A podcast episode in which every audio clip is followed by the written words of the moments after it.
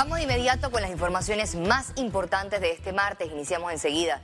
El diálogo pactado entre el gobierno y gremios de docentes no se efectuó este martes en la ciudad de Santiago de Veraguas.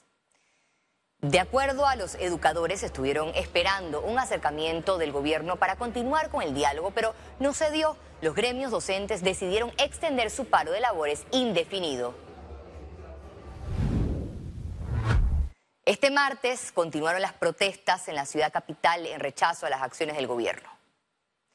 En la 5 de mayo, los sindicatos, sectores de la sociedad civil, estudiantes y los gremios de educadores lanzaron y alcanzaron su voz por el congelamiento del precio del combustible a 3 dólares con 95 centavos, debido a que consideran que la propuesta inicial fue dejarlo en 3 dólares.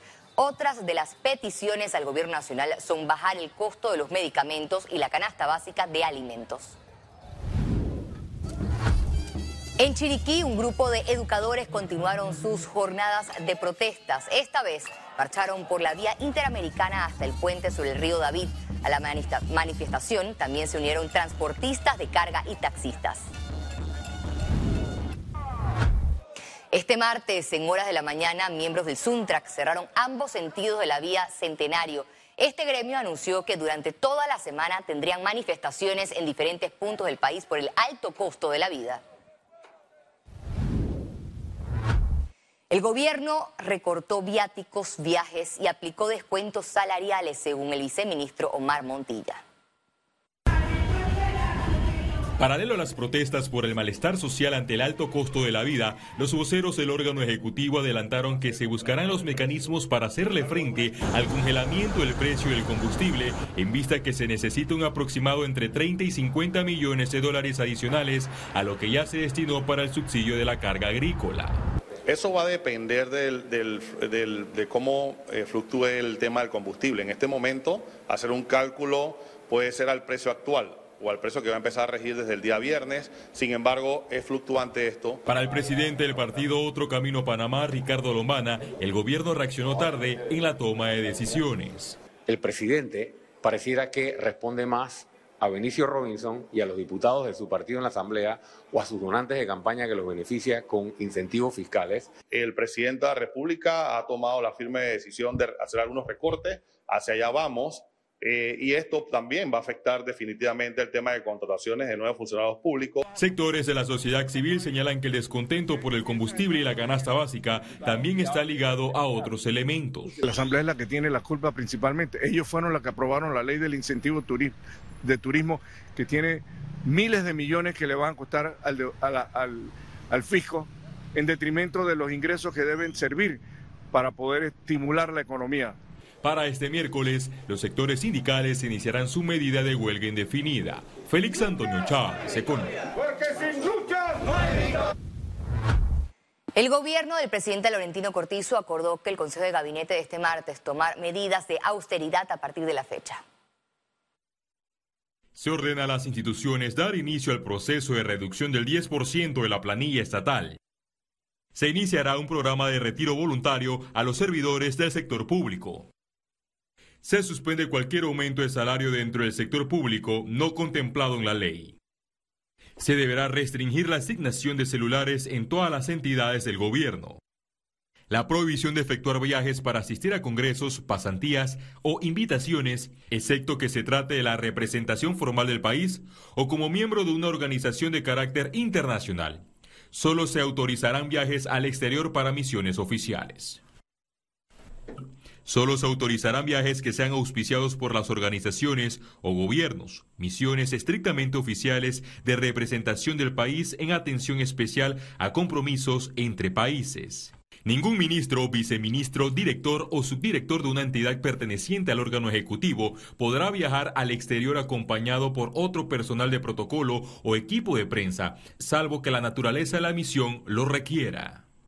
No se desembolsará ningún tipo de gasto por viaje adicional a los gastos establecidos y previamente autorizados.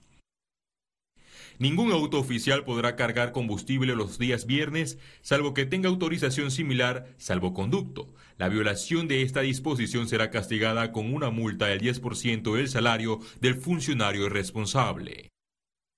Se mantiene la prohibición del cobro de dietas y viáticos para la participación de servidores públicos en reuniones de junta directiva en entidades autónomas y semiautónomas estatales. Y aunque el gobierno publicó su lista de medidas de austeridad, los empresarios insisten en que debe haber un verdadero compromiso de ahorro, tanto en el Ejecutivo como en el Legislativo. Demos el anuncio de que no se van a generar más contrataciones en lo que queda del año, o por lo menos no más contrataciones de personal que no sea esencial. También el revisar los gastos de movilización del Estado, el suspender actividades que no sean necesarias, eh, tipo eventos, festejos, viajes, viáticos. Hay bastante de donde se puede revisar y donde se pueden hacer recortes este, que redunden en esos grandes ahorros que estamos pidiendo y este llamado se lo hacemos tanto al Ejecutivo como al Legislativo. Realmente todo el gobierno tiene que hacer esta gran revisión de su presupuesto y ver cómo nos amarramos todos el cinturón y cómo de parte de todos podemos generar esos ahorros para poder entonces aplicarlos en esos alivios que se le va a dar a la población que tanto se lo merece. Sin revelar alguna medida, la Asamblea Nacional evalúa sumarse a la contención del gasto público, así lo aseguró su presidente Cristiano Adames. Estamos considerándola, tenemos que evaluarla con el ministerio responsable de la misma, que es el Ministerio de Economía y Finanzas.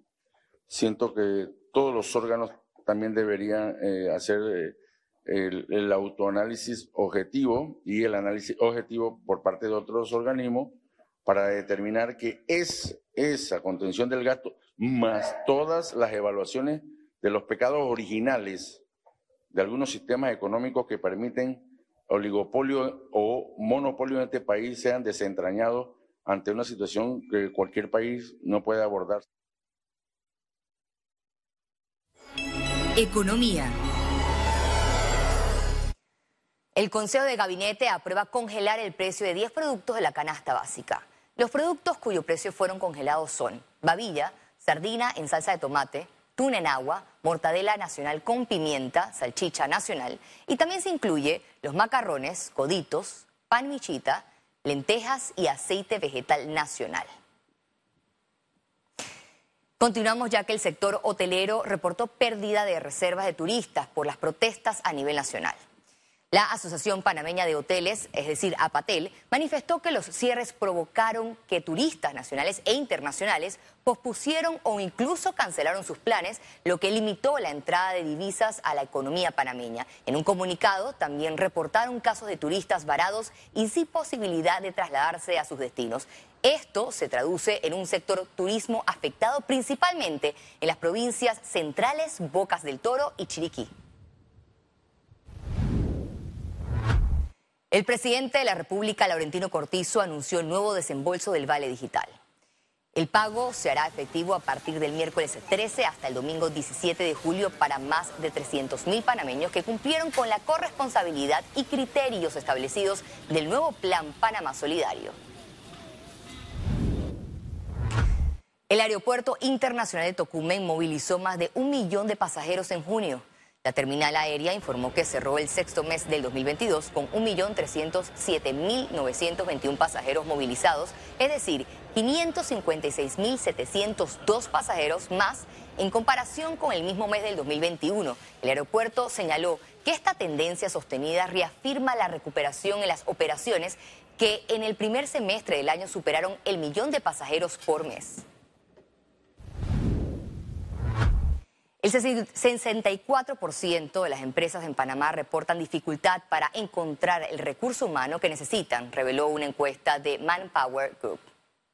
Cada vez las empresas buscan talento más especializado para ser más competitivas en el mercado. Entonces, tener solamente un título universitario una formación técnica o incluso algo de experiencia no va a garantizar que tú seas más competitivo en el mercado laboral. Nosotros tenemos cuatro recomendaciones en el estudio, pero la principal es el tema de capacitar, el tema de llevar a las personas hacia el punto donde quieres que tenga su desarrollo.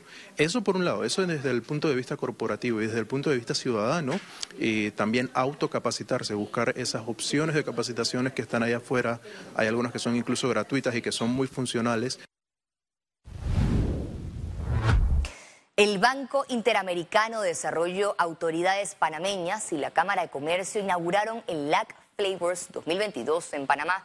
Con el corte de cinta dieron inicio a este encuentro de negocios de alimentos y bebidas de América Latina que busca generar oportunidades para pymes y exportadores panameños y de la región de convertirse en los principales proveedores de producto de grandes empresas. Alrededor de 80 compradores nacionales e internacionales visitarán los stands donde exhiben la oferta exportable por país. También hay espacio para reuniones, cerrar acuerdos y capacitaciones sobre comercio exterior. Estas ruedas generan mucho impacto. ¿no? Eh, eh, las 12 anteriores han generado más de mil millones de dólares en negocios cerrados o esperados. Eh, y eso es un dato realmente, realmente clave. y el comercio, la integración, es un antídoto muy importante frente a la crisis. Estamos promoviendo a muchas de las pymes y tenemos desde pastas, hasta salsas picantes, eh, aguas embotelladas. Eh, sectores interesados han sido Estados Unidos, eh, en Sudamérica, algunos países de Centroamérica y el Caribe. En fin, esta es una vitrina bastante importante.